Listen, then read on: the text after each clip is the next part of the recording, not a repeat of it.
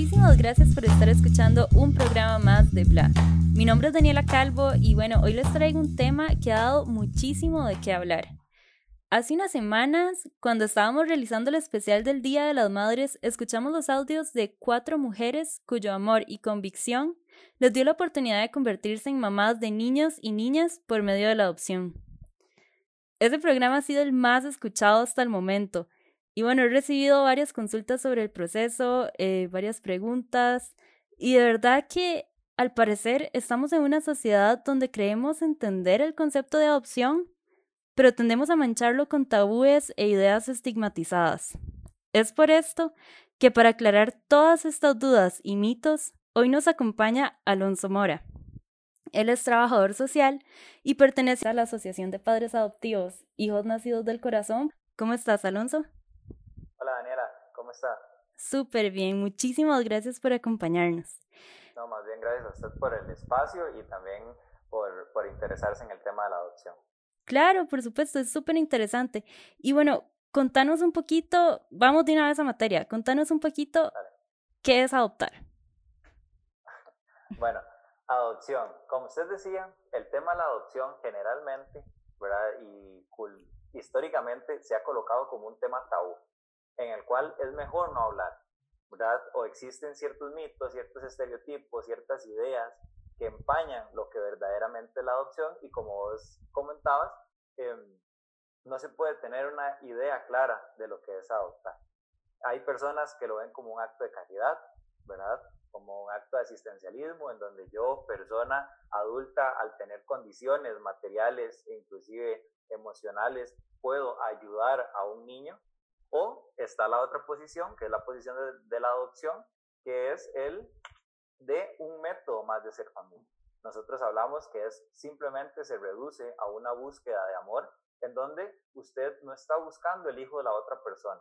Usted lo que está buscando es a su hijo o a su hija, ¿verdad? Entonces, ya con este concepto de adopción trabajamos y empezamos a, a introducir el tema de la identidad, porque esto es un tema totalmente integral. Entonces, al hablar de la adopción o entender la adopción como un método más de ser familia, se reduce a, simplemente un verbo y no un calificativo, a, a un adjetivo calificativo, que generalmente lo vemos como es, ¿verdad? En donde se habla de que es al Alonso el adoptado, eh, Daniela la que vino por medio de la adopción, y la encasillamos en, en, en unas características que socialmente se han construido que son erróneas. Entonces, la adopción simplemente la entendemos como un verbo, una acción que usted realiza, un método más de ser familia y una manera por la cual personas y parejas logran encontrarse con su hijo, que lo han anhelado, que lo han esperado y lo han buscado por todos los métodos, ¿verdad? Entonces, así como hay personas que nacen eh, de manera natural, hay personas que nacen de manera necesaria, estos niños y estas niñas nacen del corazón. Qué bonito suena eso, y es que ese concepto de, bueno, la, las chicas que, que me mandaron el audio la última vez me decían, somos mamás del corazón. Siento que eso es, eh, o sea, engloba en sí el concepto de adopción, que es un acto de amor en realidad.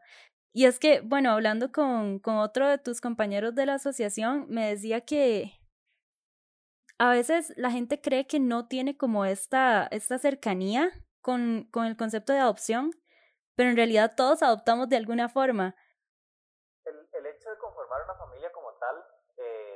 se basa y se enfoca en lo que es el amor. Entonces, si vemos la adopción como un método más de hacer familia, eh, partimos de la idea de que al, al ser ese su deseo, nuevamente su base y su motivación principal tiene o debería ser el amor, ¿verdad? No el existencialismo, nuevamente. Esto, esto lo trabajamos bastante porque es el concepto erróneo que se tiene de la adopción, ¿verdad? Entonces, Em, como vos lo comentabas, nosotros hemos naturalizado lo que es un proceso de adopción, porque generalmente cuando yo hablo con las parejas o personas que están interesadas en el tema y yo les pregunto, ¿alguno tiene, una, tiene experiencia en adopción? Y la respuesta es, eh, no, yo no tengo experiencia, o también, vieras que yo conozco un primo o un amigo que ha hecho un proceso de adopción, pero no tengo conocimiento, pero cuando yo, cuando hablamos, perdón, de, de esta cotidianidad, ya nos damos cuenta desde que, pequeño, desde, desde pequeños perdón, hemos adoptado y lo más importante es que nos han adoptado, ¿verdad? Entonces, nosotros no solo tenemos este rol de personas adoptadas, eh, adoptantes, sino también hemos sido personas adoptadas. Y como usted decía, por diferentes círculos. Tenemos el círculo de la familia, porque hemos sido adoptados por nuestra familia. Las personas, a veces cuando uno les pregunta, eh, ustedes saben que sus papás lo adoptaron, ¿verdad? Entonces dicen, ¿cómo? ¿Cómo van a adoptar si más bien me tuvieron de manera natural, ¿verdad? Pero ¿por qué lo adoptaron? Porque lo hicieron parte de su vida, porque lo integraron, porque lo hicieron parte de este ciclo. Entonces tenemos una adopción a nivel familiar, tenemos una adopción a nivel de amigos, esos amigos que se vuelven como hermanos, ¿verdad? Esos amigos que uno dice, bueno, yo creo que lo quiero más que a mi tío, ¿verdad? Entonces, esos amigos que se vuelven parte de nosotros. Y como usted lo decía, lo más importante cuando tenemos una pareja. Esa pareja, nosotros hacemos una adopción múltiple, porque no estamos adoptando solo a la persona que está empezando esta relación sentimental con nosotros, sino que estamos eh, adoptando a un suegro, a una suegra, a una familia entera. Entonces, nuevamente, en el caso de la pareja, somos adoptados por ellos y nosotros también los adoptamos. ¿verdad? Muchas, muchas veces en las, en las valoraciones de las redes de apoyo que nosotros hacemos, eh, está la suegra que dice, no, es que yo al novio, al esposo de mi hija, yo lo quiero como si fuera un hijo mío. Y yo digo, ah, bueno, entonces tienen experiencia en adopción. Entonces, al nosotros tener conocimiento de que es algo totalmente normal, que lo hemos hecho toda nuestra vida, ya eso baja un poco el, el nivel de nerviosismo, lo, lo que podamos llegar a pensar y al saber que tenemos experiencia, entonces inclusive deja de ser un tema que genere tanto miedo e incertidumbre. Porque así como hemos adoptado eh, amigos y nos ha ido perfecto, así se puede hacer una adopción de nuestro hijo o nuestra hija.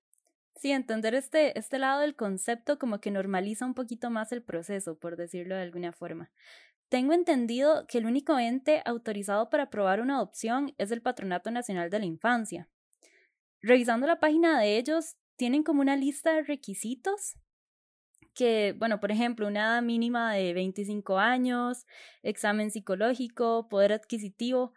¿Tienen ustedes dentro de la asociación una lista de requisitos como esta o cuentan con algún otro criterio para aceptar miembros en el grupo? No, nosotros eh, trabajamos con la guía generada por el PAN. ¿verdad? Eso es algo muy importante y qué bueno que usted lo menciona porque la única entidad que puede generar procesos de adopción es el Patronato Nacional de la Infancia. Nosotros como asociación brindamos acompañamiento, asesoría e inclusive recomendamos a los profesionales, tanto de psicología, derecho y trabajo social, para, eh, para procesos de adopción. Pero eh, nosotros no es que tenemos niños o hacemos estos procesos de vinculación con ellos. ¿verdad? Eso es algo fundamental. Como te comentaba, trabajamos también con su guía, porque eh, nosotros también como asociación hemos hecho un esfuerzo para hacer un trabajo en paralelo con, el patronato, ¿verdad? Ellos no nos pueden llegar a recomendar o, o a, ¿cómo se llama? O a ofrecer nuestros servicios, pero sí saben del trabajo de excelencia que nosotros hemos estado realizando. Entonces, la guía la misma, el proceso sí tiene eh, sus diferencias, ¿verdad? Pero los criterios de evaluación son eh, los, los, los que vienen a nivel institucional.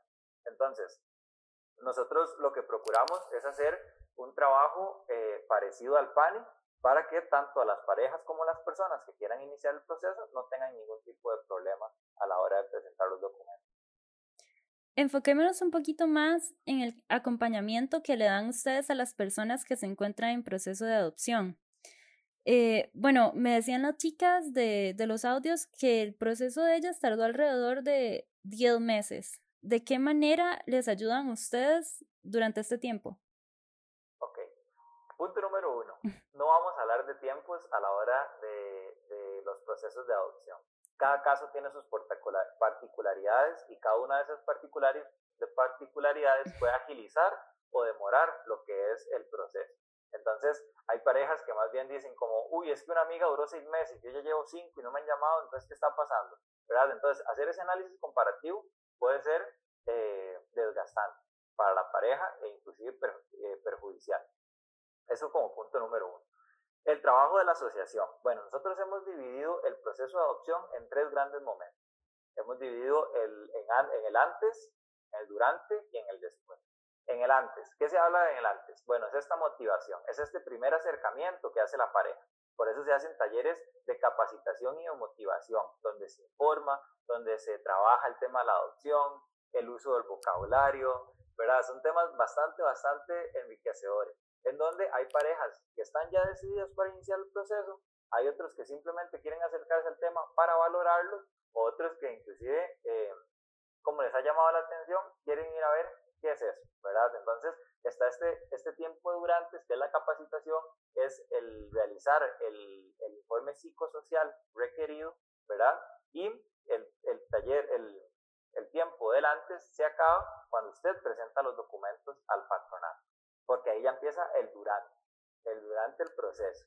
Ahí hablamos de una espera que desespera, ¿verdad? Porque ahí ya hay tiempos que no se pueden o no se pueden establecer los tiempos de espera, como te comentaba, ¿verdad? El PANI generalmente cuando uno presenta el el, el, los documentos tiene de tres a cuatro meses para dar eh, un veredicto y la pareja se declara idónea no idónea o si necesita algún tipo de ampliación en el informe. Entonces, cuando ya son idóneos, entran al banco de padres donde todos los miércoles el Consejo de Adopción se reúne y hace el emparejamiento entre los niños que tienen y los perfiles de los, de los padres eh, solicitantes. Entonces, em, en el banco de padres sí no hay un tiempo que yo te pueda dar aproximado que em, pueda durar una pareja. Y ahí por eso hablamos de no comparar. Entonces, en el taller del, en el taller del durante o este momento del durante, ¿qué realizamos? Bueno, primero el acompañamiento a la pareja en esos momentos de desesperación. Después eh, lo trabajamos por medio de testimonio, para que la pareja vaya teniendo un poco más de conciencia y materializando la idea de qué va a ser este proceso de vinculación. ¿verdad? Entonces ponemos eh, diferentes testimonios de colegas, compañeros o personas que hayan realizado el proceso o inclusive se están realizando también talleres ya de temas específicos. ¿Esto para qué? Para capacitar a las parejas, para que, vamos a ver, uno de los temas más importantes es el control de los berrinches, el establecimiento de límites, cosas así que sin importar la particularidad del caso se van a llegar a presentar. Entonces desde la asociación se hace el esfuerzo para implementar estos talleres específicos, en donde nuevamente es capacitación y formación de la pareja o persona que quiera realizar el proceso. Y eh, también en la parte del durante, eh, del, del, después, perdón, eh, en esto se todavía está en la logística y demás, pero se desea hacer una intervención terapéutica con las personas o parejas que ya mm, tengan este emparejamiento y se encuentren en las primeras etapas de la vinculación del niño o integración del niño o niña al grupo familiar. ¿Por qué? Porque esto es una dinámica de cambio increíble la que se va a presentar tanto para el niño como para la pareja o persona solicitante. Entonces, así nosotros eh, dividimos el proceso para poder dar toda la contención y apoyo. Como usted decía, al ser un, tema tabú, el tema de la adopción, generalmente las parejas se podían llegar a sentir solas, eh, sin tanto apoyo, y no porque el PANI haga un trabajo mal, ¿verdad? Es una cuestión que yo sí quiero aquí dejar bastante, bastante claro, porque aquí nosotros más bien, eh, ¿cómo se llama? Eh, no sé, como que agradecemos y también reconocemos el trabajo que realiza el Patronato Nacional de la Infancia, ¿verdad?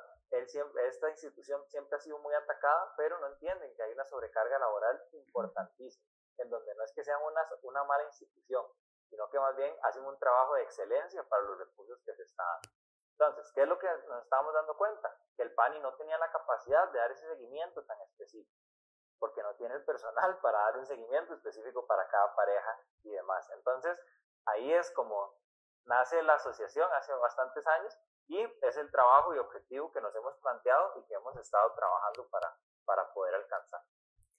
¿Trabajaban algunos de ustedes en el PANI antes o cómo fue que vieron esta necesidad?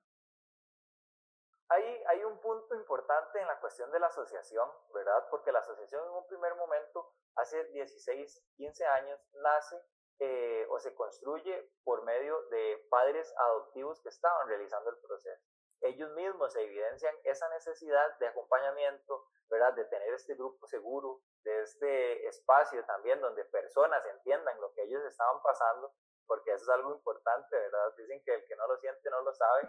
Yo creo que es algo importantísimo y ellos querían este, este espacio.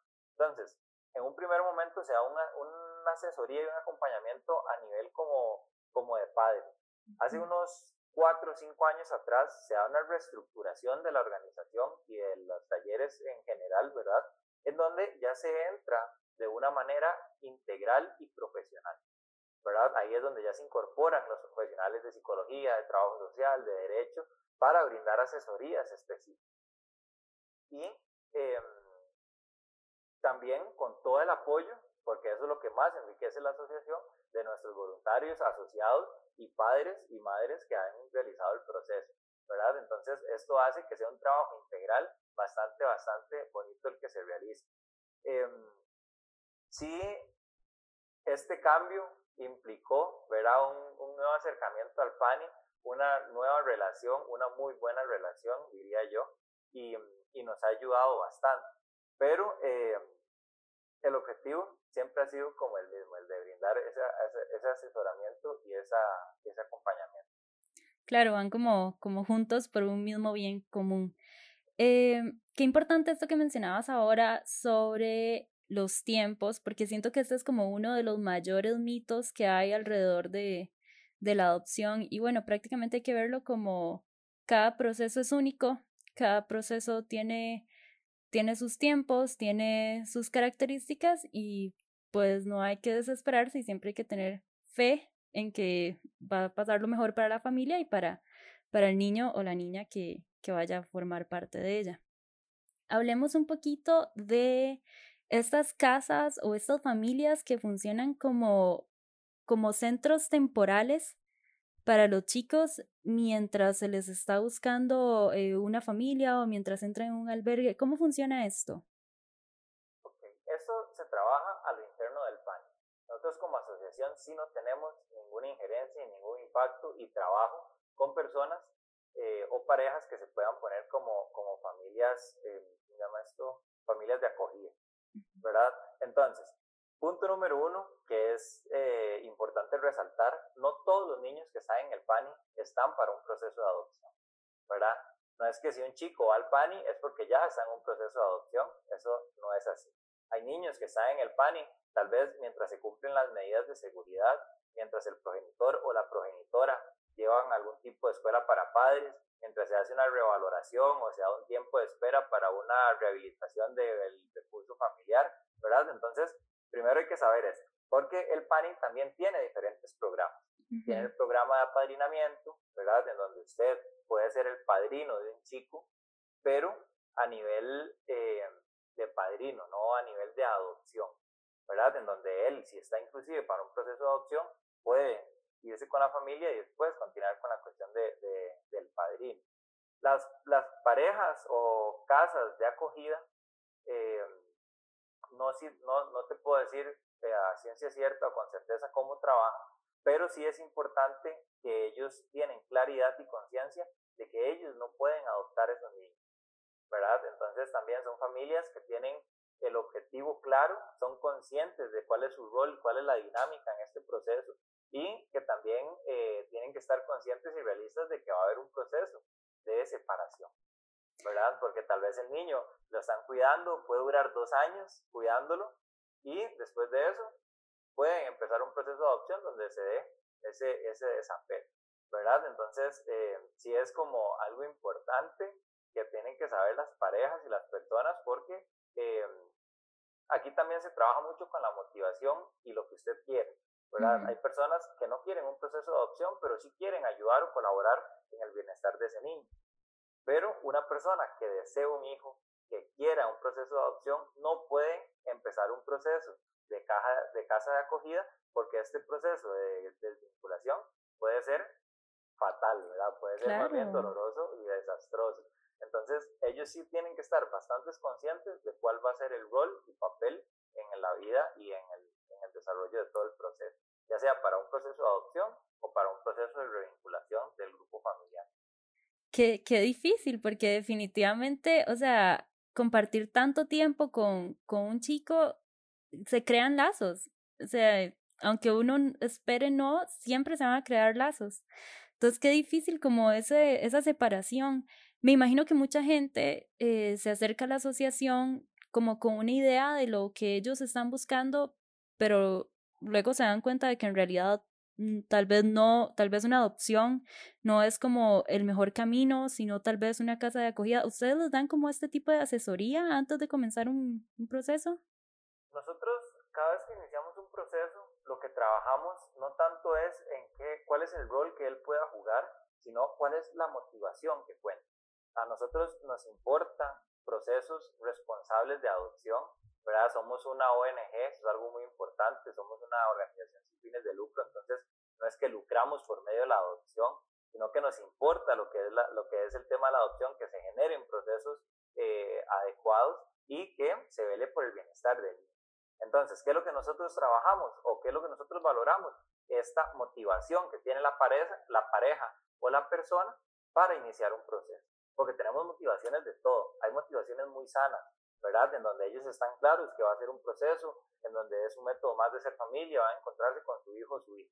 Pero también hay motivaciones totalmente erróneas, ¿verdad? En donde tengo un hijo biológico y como está aburrido, entonces dice que quiere un hermanito yo no quiero quedar embarazada, entonces voy a adoptar, ¿verdad? Entonces donde uno llega y dice, no, pero entonces para eso mejor adopte un perrito para el chiquito, ¿verdad? O personas que llegan y dicen, es que esta pareja, yo ya perdí el amor y la chispa, entonces un hijo va a llegar a unir esta pareja, ¿verdad? Esos son los chicos que nosotros les decimos chicos popsipol, que según los solicitantes van a querer llegar a unir la pareja.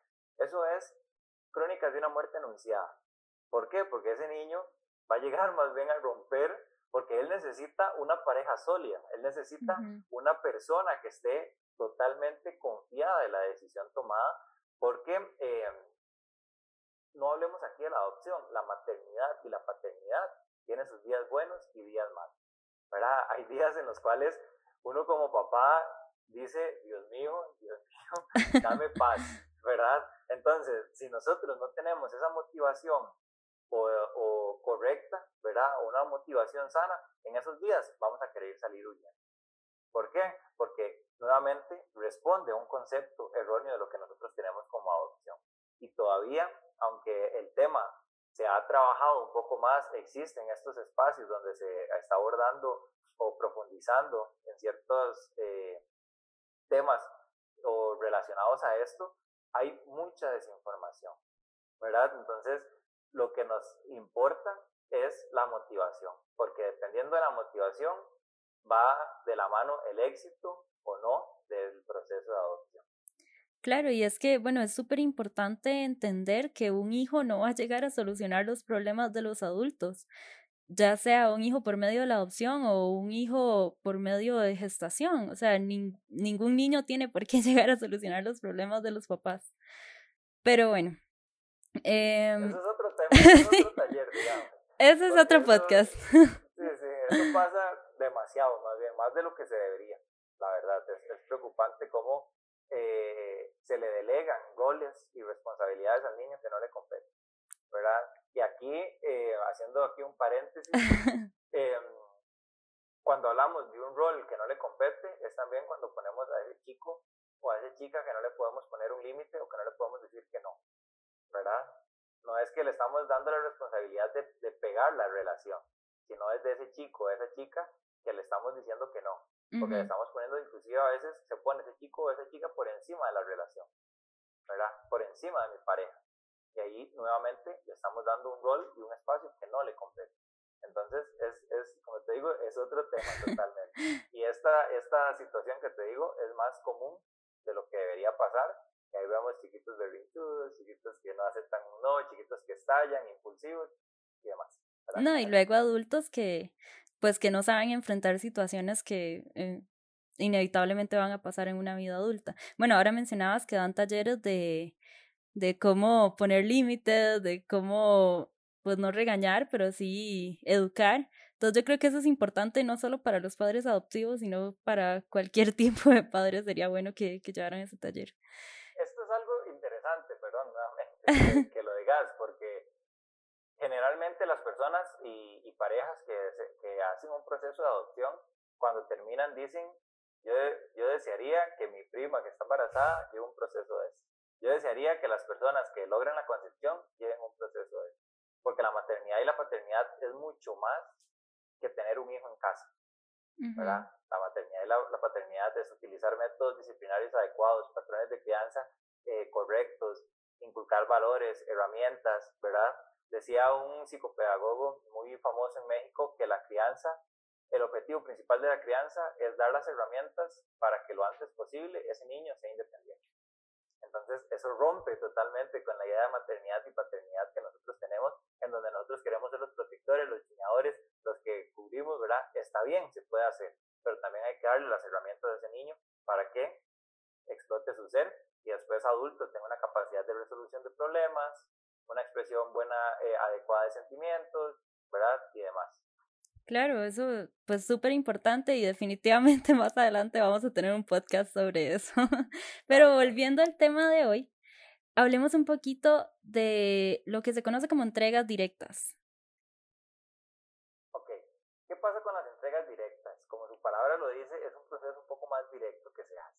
Entonces, em, situación común, una mujer joven, adulta, no importa la edad, eh, logró la concepción, no quiere hacerse cargo de ese niño, entonces tiene la convicción de que lo va a entregar a una pareja, ¿verdad?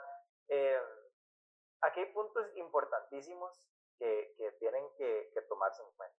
Uno, cuando usted hace un proceso de adopción por medio del PANI, el progenitor o la progenitora desconoce totalmente la información de la persona que está adoptando al niño o la niña, ¿verdad? Entonces, si yo soy el progenitor y el chico, eh, el PANI, hace todo el proceso, declaran abandono al chico y yo después quiero saber información de él, el PANI lo maneja con total confidencialidad para no tener el... En una adopción directa hay un contacto, nuevamente, directo entre la persona solicitante y la que va a entregar al niño. Primer error, ¿verdad? Segundo error, no está la declaratoria de abandono. ¿Qué quiere decir la aclaratoria de abandono? Es que el recurso familiar, ya sea progenitor, progenitora o tío, tía, abuelo, hermano, pierde todo derecho legal sobre ese niño. Entonces, como el título lo dice, eh, está en abandono total, ¿verdad? Al darse una concepción y, y, posterior a dar a luz, ella entrega al chico, no se cuenta con esa declaratoria de abandono, entonces la mujer tiene eh, la oportunidad de poder retractarse, ¿verdad? Entonces, si ella llegó y dijo eh, a los seis meses de embarazo que se lo iba a dar a Daniela, Daniela se hace cargo de todo lo que es el embarazo, va al CIMA o a un hotel, un, hotel, un hospital privado. ¡Qué miedo! Un hospital privado a que, para que no se dé ninguna complicación del parto y ella cuando da luz puede llegar y decir, Daniela, vieras que yo no puedo separarme de él, ¿verdad? E inclusive el PANI siempre en estas adopciones directas tiene cierta injerencia y cierto impacto porque tiene que evaluar la pareja y es un proceso totalmente diferente al que se hace por medio de una adopción normal. Eh, también la red de apoyo, la red familiar, tiene la oportunidad de poder reclamar ¿verdad? Entonces es bastante, bastante eh, peligroso, riesgoso y eh, lo más importante aquí es la malicia que se tiene que tener. ¿Por qué? Porque lastimosamente el mundo está un poco mal, ¿verdad? Entonces sabemos de casos y estamos casi que tras la pista de una muchacha que llega y dice, es que vieras que tengo el hijo para usted. Pero eso sí, va a tener que cambiar el número de teléfono, va a tener que decir que tiene otro nombre y ahí lo vamos a trabajar. Eso es trata de personas. Sí. ¿Verdad? Eso es trata de personas y se está dando. ¿Qué es lo que pasa? Que se juega con la susceptibilidad la emoción y todo eh, de la pareja o persona. Otro punto importante es que por más que usted tenga buenas intenciones, si Daniela la que está embarazada y yo Alonso estoy cuidando al chico, puedo caer inclusive en una manipulación, en donde Daniela, y se lo digo por, por parejas que me han contado su testimonio, en donde Daniela, siendo la persona embarazada, llega y dice, Alonso, yo quiero ropa de Sara para, para el embarazo. O si no me hace esto, no se lo voy a entregar.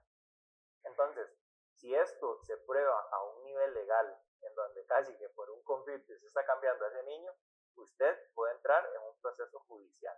Entonces, imagínese que puede ser usted ir con todas las buenas intenciones, ¿verdad? Y al final terminar eh, involucrado en un proceso judicial por una adopción directa. Entonces, hay procesos también exitosos de, adopciones directas donde se, se da eh, de una manera de natural, pero por lo menos nosotros desde la asociación no lo recomendamos. Siempre, eh, por más que se pueda dar un poco, un poco más, ¿verdad?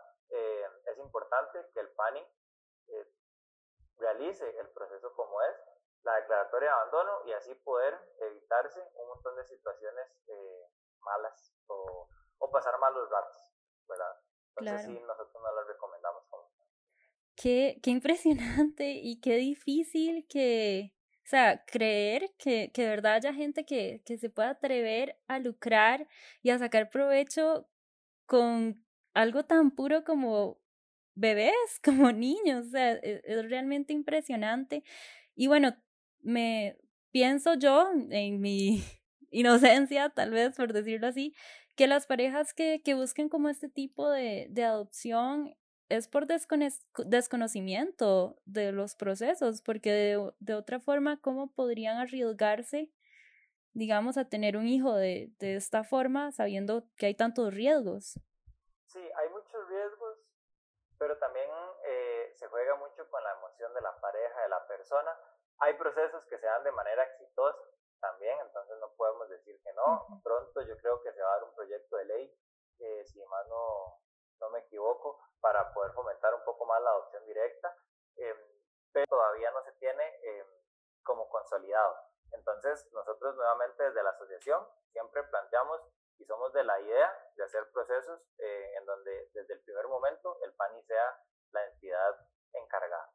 ¿Cuál crees vos que sería el mayor mito que existe a nivel nacional o regional o bueno, mundial, podría decirse, alrededor de la adopción y cómo podríamos evitar que esto siga manchando un proceso tan lindo y pues que está tan lleno de amor como lo es adoptar un chico o una chica.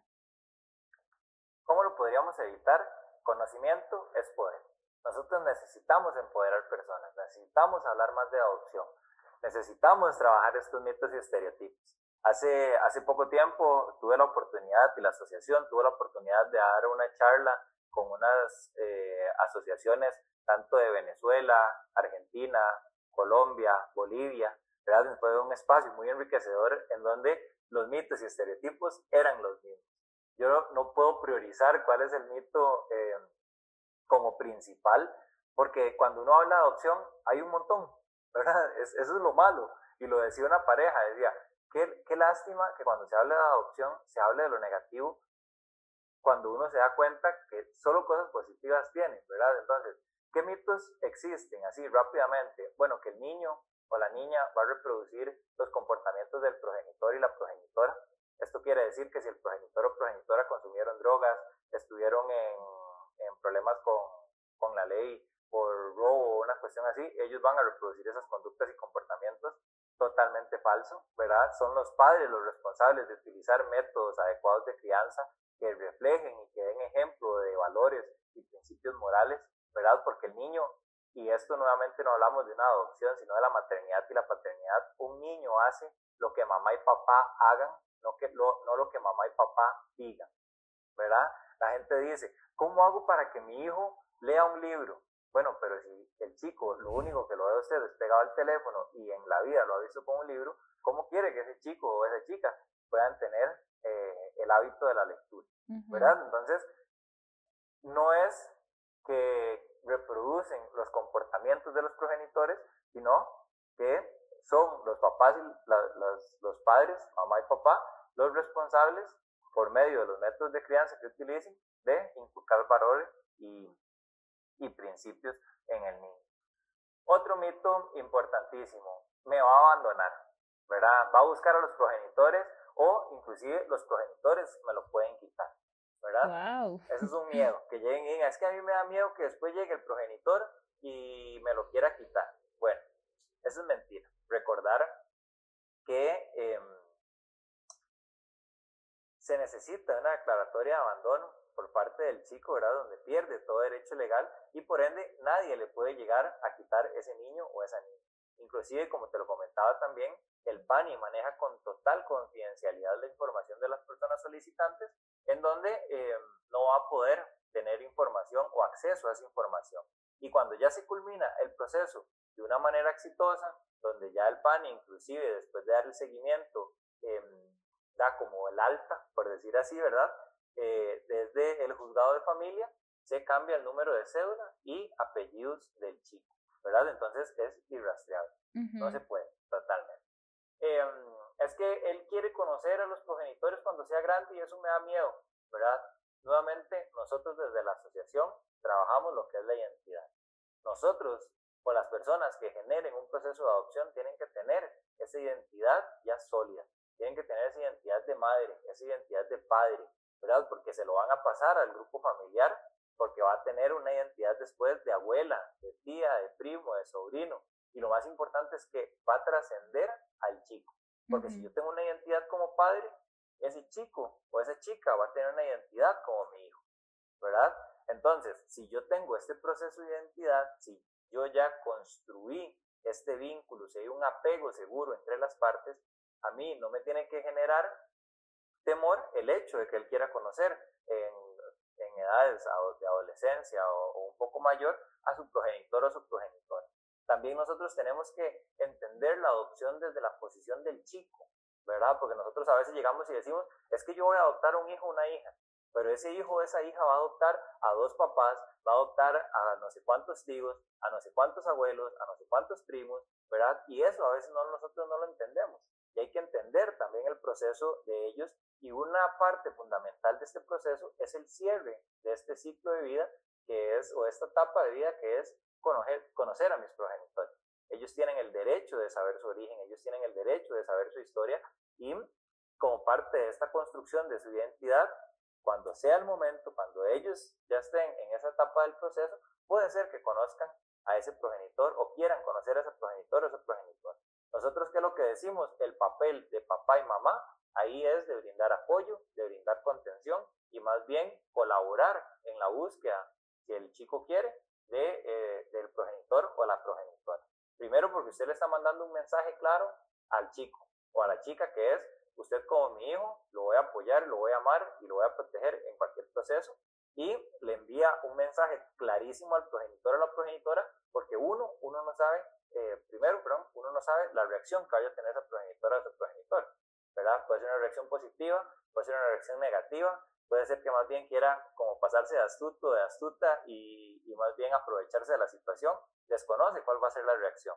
Entonces, ¿cuál es el mensaje claro que usted manda también como mamá y papá? De, este es mi hijo, usted no lo va a tocar y yo estoy aquí para protegerlo y acompañarlo en cualquier cosa, ¿verdad? Entonces, es uno de los mitos también de que ellos van a querer irse con el progenitor. Ellos no van a querer irse con su progenitor o, con algún recurso familiar. Simplemente pensemos que por alguna circunstancia, tal vez su mamá eh, hizo un proceso de adopción y usted lo desconoce. Y usted al día de mañana conoce a su progenitora y le dicen, Daniela, esta señora que usted nunca ha visto en su vida es su progenitora. Yo no creo que Daniela vaya a querer llegar y decir, ah, bueno, que como me dio a luz me voy a ir con ella. Y va a dejar a la que fue su mamá y a la, a la que es su mamá, ¿verdad? Esa figura materna. ¿Por qué? Por la identidad, por ese proceso de vínculo y por ese sentido de pertenencia. Entonces no tenemos que tener miedo en que ellos quieran tener ese, ese momento de conocer a progenitor o progenitora o algún recurso familiar que pueda tener, ¿verdad? Y eh, como otro mito importantísimo, porque como te digo, son muchísimos, que va muy de la mano con este, es con la revelación de la adopción. ¿Le decimos o no le decimos a ese chico que es adoptado? Hay personas que dicen, no, ¿para qué? No hay forma. Pues, mejor quedarse callado y él no se va a dar cuenta. Bueno, entre cielo y tierra nada está oculto. Uno siempre se da cuenta de la verdad. Y generalmente cuando no se la dicen de una manera directa, usted se da cuenta de una manera indebida. Y esa manera es la que genera las consecuencias negativas. Nuevamente, por historias y testimonios de parejas, personas e inclusive niños o niñas que han estado en un proceso de adopción y que le hacen una revelación inadecuada del origen, ¿verdad? Se llega y usted les pregunta, ¿qué fue lo que les dolió más? Y ellos dicen la mentira, la traición. ¿Por qué? Porque mamá y papá me dieron la cara de tonto 16 años, 15 años. Porque tal vez todo el grupo familiar sabía y nadie me contó. Entonces eso eh, perjudica y debilita el vínculo que usted puede tener. Porque imagínese algo tan importante como esto, que se dé cuenta de una manera adecuada y después, ¿qué, qué puede decir uno como padre o como madre? Hey, mi amor, te mentí en esto, pero todo lo demás es verdad.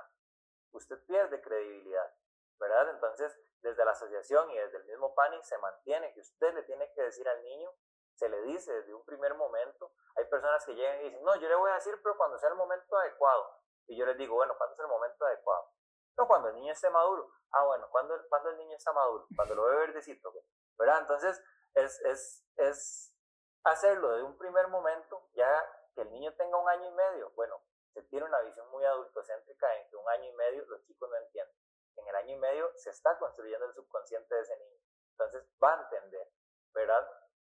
Y eh, se también plantea el utilizar métodos como cuentos, historias, películas, para facilitar la comprensión. Porque usted a un chico de tres años no le va a decir, es que viera, mi amor, el PANI es el único ente que puede dar en adopción, ¿verdad? Y yo hice este proceso burocrático. Eso no se lo puede llegar. Pero si usted le pone a ver con Panda, ¿verdad? Usted le dice, mire, qué raro, el panda, igual que usted, nació del corazoncito del ganso. Y así como el panda nació del ganso, del corazón, usted nació en mi corazón. Y así como el ganso eh, te ama, lo ama al panda, bueno, yo te amo como el panda, ¿verdad? Patito feo. Tenemos un montón de, de historias, un montón de cuentos, e inclusive nosotros le decimos a las parejas o a las personas que hagan su proceso, eh, su propia historia. Que si son creativos, hagan un álbum, que hagan un diario. Hay gente que llega y dice, voy a tomarle foto, y ahí sale uno, ¿verdad? En la foto. Pero, ¿eso por qué? Porque después le va a ayudar a contar la historia. Y va a ser única va a ser especial. Entonces, en la revelación del origen ayuda primero a que ustedes se coloquen como figuras de transparencia y de confianza para el niño. Usted no puede empezar ninguna relación, ya sea de noviazgo, de matrimonio, de trabajo y menos con su hijo con su hija si usted está en una eh, empieza con una mentira. Y aquí vamos a ser maduros. Aquí no vamos a llegar y decir, es que yo no le mentí, yo nada más no le dije. Eso es mentira, porque usted está ocultando información. ¿Usted qué oculta? Usted oculta lo que no le gusta que la gente sepa, lo que le da vergüenza. Lo que usted trata más bien de que las personas, la, menos cantidad de personas eh, se entere. Entonces, eso también le da una connotación negativa a lo que es la adopción. Pero si usted más bien llega y le dice a esa niña o a ese niño que estuvo en un proceso, que estuvo en sesiones, que estuvo en terapia, que eh, habló con profesionales horas de horas porque las sesiones son un poco amplias, ¿cómo se va a sentir ese chico? Ese chico se va a sentir querido, se va a sentir amado, se va a sentir buscado. Apoyado. Entonces, ¿ah? Apoyado. Apoyado. Entonces, más bien, eso empodera al niño, porque la gente siempre tiene miedo de que, uy, que le vayan a hacer bullying, una cuestión así. Nuevamente, conocimiento es poder. Si usted le da las herramientas, si usted le da el conocimiento a ese chico, él va a tener las herramientas, nuevamente, para poder defenderse, ¿verdad? Entonces, más bien, cuando él se dé cuenta de todo lo que hicieron por él, eso le va a decir, bueno, yo más bien puedo rajar de que a mí me buscaron. En una concepción pudo haber sido un zafis, un golazo, o, simplemente eh, un embarazo no planeado como los miles y millones que hay a nivel mundial, ¿verdad? Entonces, vea lo importante de una revelación adecuada porque cambia el chip en el chip. ¿verdad? Entonces ya no va a llegar y va a decir, ay, es que usted fue el adoptado, entonces el chico se va a sentir mal. No que él va a llegar y decir con orgullo, bueno, a mí me adoptaron porque a mí me buscaron. A mí, mis papás y mi mamá, por todo el país anduvieron buscando, ¿verdad? Entonces, nuevamente cambia el chip de lo que es la adopción y, nuevamente, el tema principal, el concepto de lo que se entiende por, por adopción. Claro, y es que, bueno, es súper importante el tema de la sinceridad. Eso yo creo que es básico siento que quizá muchas veces la, las sociedades están un poquito, ¿cómo puedo decir?, manipuladas por lo que vemos en, en las películas, en las series de, ay, no, es que el hijo adoptado, no hay que decirlo, no, qué vergüenza, jamás, él no se puede enterar nunca, pero la sinceridad es la clave, una correcta educación, un apoyo constante y básicamente el amor en sí, yo creo que es lo que lo que puede llevar a estas familias a ser una familia feliz y exitosa independientemente de cómo fue que se formó. Entonces, bueno, muchísimas gracias, Alonso, de verdad. Eh, muchísimas gracias por, por sacar el tiempo. El programa de hoy definitivamente fue súper educativo. Espero que, bueno, si alguien está escuchando y tiene como esa espinita ahí de, de curiosidad, pues que se acerque a esta asociación, definitivamente recibirá toda la ayuda y asesoría que necesita para, para empezar en este proceso tan, tan chiva, ¿verdad? Tan bonito. Contanos un poquito cómo, cómo podemos encontrarlos, cómo las personas interesadas se pueden acercar a ustedes. Nosotros estamos con los teléfonos oficiales, ¿verdad? Y la página Facebook. En la página Facebook viene toda la información de nuestros teléfonos, eh, inclusive por el inbox o por el messenger se pueden hacer consultas rápidas. Si se llama a los teléfonos, bueno, va a estar eh, uno de nuestros colaboradores y el presidente de la asociación ahí pendiente del teléfono en una respuesta casi que inmediata. Y si ya es una cuestión específica, ¿verdad? Se delega tanto a psicología, trabajo social o de entonces nosotros sí queremos dar una asesoría completa. Hay eh, preguntas, consultas que puede tener la gente que se atienden rápidamente por teléfono, ¿verdad? Sin ningún costo.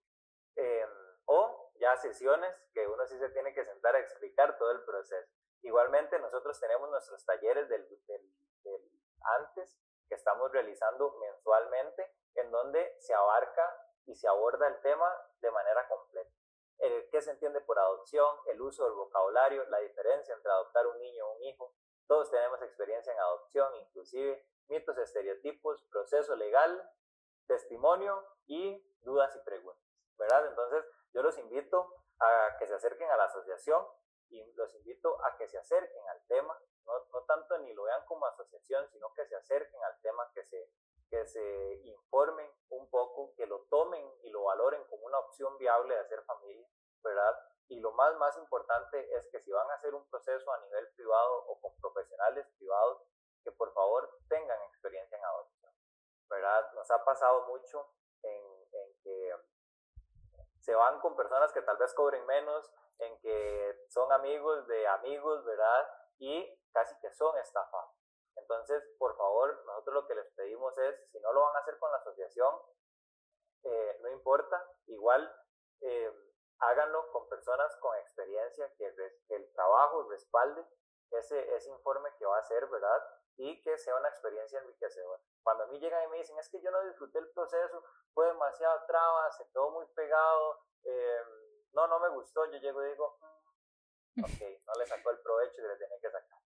¿Verdad? Porque puede ser un proceso muy confrontativo, puede ser un proceso en donde usted va a remover cosas de su pasado bastante, bastante dolorosas tal vez, pero que al final va a ser de aprendizaje y de crecimiento, tanto personal como de pareja. Y si usted no tuvo un crecimiento en este proceso, entonces está un poco mal, ¿verdad? Entonces, acérquense, motívense, den ese paso, sáquense en esa espinita, porque la adopción yo creo que todo el mundo la ha valorado y acérquense a la asociación sin ningún compromiso. Igual, si en este momento están escuchando el podcast y están con otros profesionales, pero tienen ciertas dudas, nosotros también, con muchísimo gusto, estamos con las puertas abiertas. No es que como no lo hicieron con nosotros, entonces no nos pueden llamar. No, nuevamente nos importan los procesos eh, correctos de adopción. Estamos trabajando para que cada vez más personas se, se animen y den ese paso de, de fe, ¿verdad? Y se motiven a iniciar el proceso. Así que si están con otros profesionales, igual pueden hacernos las consultas. Si quieren hacer el proceso con nosotros, ahí estamos. O si simplemente quieren aclarar una duda, también estamos para servir. Excelente. Y bueno, y es que al final de todo este proceso lo que van a estar recibiendo es el regalo más grande, que es un chico o una chica en sus familias. Entonces, bueno, definitivamente trabajos como el que realiza la Asociación de Padres Adoptivos, Hijos Nacidos del Corazón, pues es realmente impresionante y, y, realmente admirable. Como siempre, muchísimas gracias a todos los que nos escucharon. Los espero la próxima semana con un programa más de Bla. Hasta pronto y feliz día al niño.